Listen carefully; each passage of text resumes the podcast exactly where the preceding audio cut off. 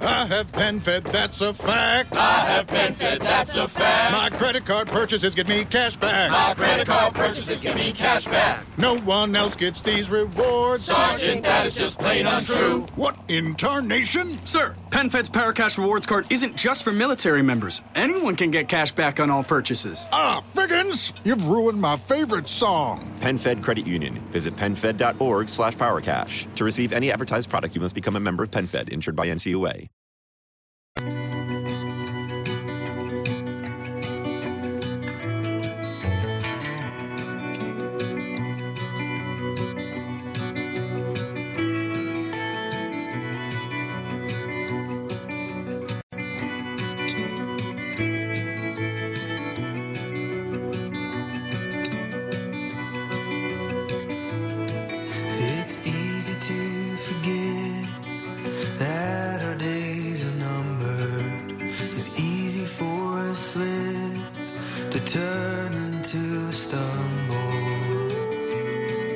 Donald Rumsfeld era secretario de Defensa de Estados Unidos cuando la invasión de Irak.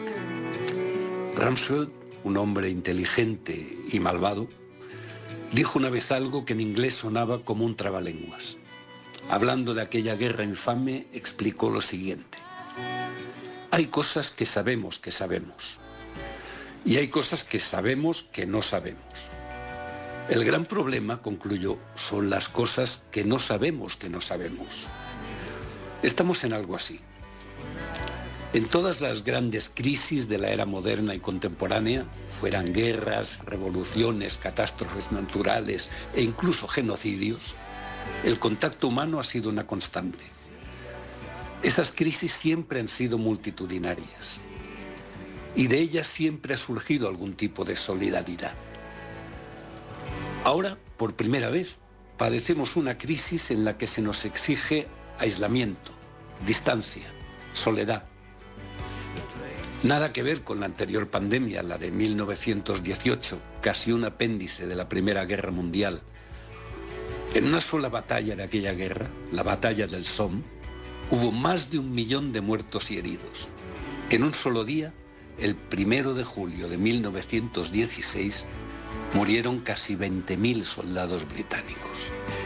Entre tanto sufrimiento y tanta multitud, la llamada gripe española, que ni era gripe ni era española, fue simplemente una desgracia más.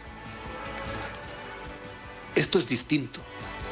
Estamos aprendiendo a comunicarnos sin rozarnos, a vivir sin convivir. Intentar prever las consecuencias futuras de todo esto es un ejercicio bastante estéril. Como en el complejo razonamiento de Rumsfeld, no sabemos lo que no sabemos. Respecto a lo que viene, no es que carezcamos de respuestas, es que ni siquiera conocemos las preguntas.